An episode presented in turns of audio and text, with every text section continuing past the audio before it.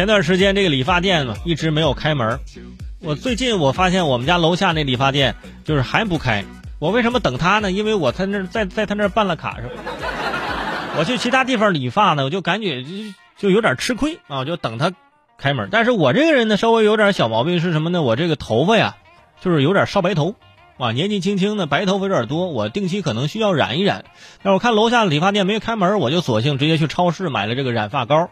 我就回去，我就问我那个表弟，我说这个呃这个染发膏，我的头发有点白，你你看你感染吗？我表弟说了，我在家待了半个多月了，肯定没有感染。我说我说你敢不感染？他说我这没有感染呀。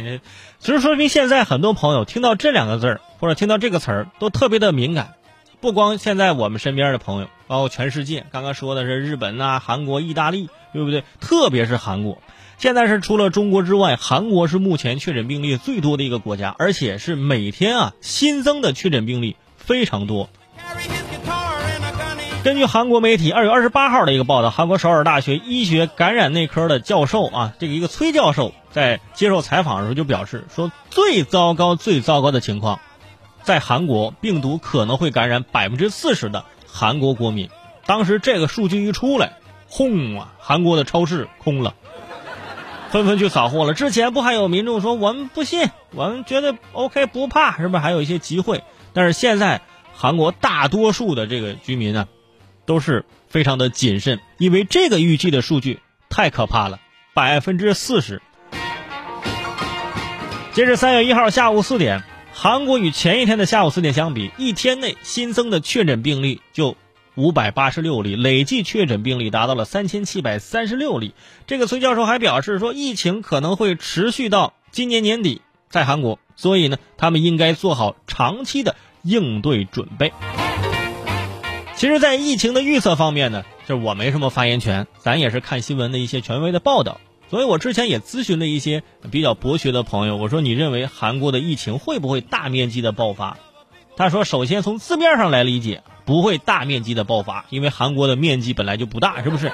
但是韩国的人口是五千二百二十三万，按照百分之四十计算的，也就是两千多万人。而且从国家层面来讲，病毒在人口密度越大的地方，越有这个潜在的危险。而韩国是属于世界五大密度国家，人口密度非常高。所以说，韩国民众现在紧张是应该的。其实现在啊，在我们国内，现在确诊病例差不多是八万。这种情况下，也要依靠我们全国的医护人员啊，去湖北支援，去武汉支援，我们才能共同努力克服这个问题，来战胜疫情。现在呢，我们情况已经相对之前有了很大的一个好转，但是韩国的媒体也会进行相关的一些对比，拿各种的资源呐、医疗啊去对比，会发现韩国的面临的情况会更加的严重。所以说，这个百分之四十的数字，其实呢，就是我们现在不确定啊，但真的会不会那么严重？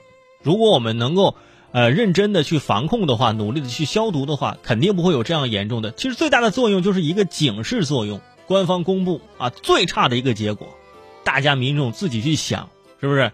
你是要不要自己注意防护？大家自己选。所以说，有最悲观的准备。固然很好，但是希望结局呢，啊，是一个好的结局。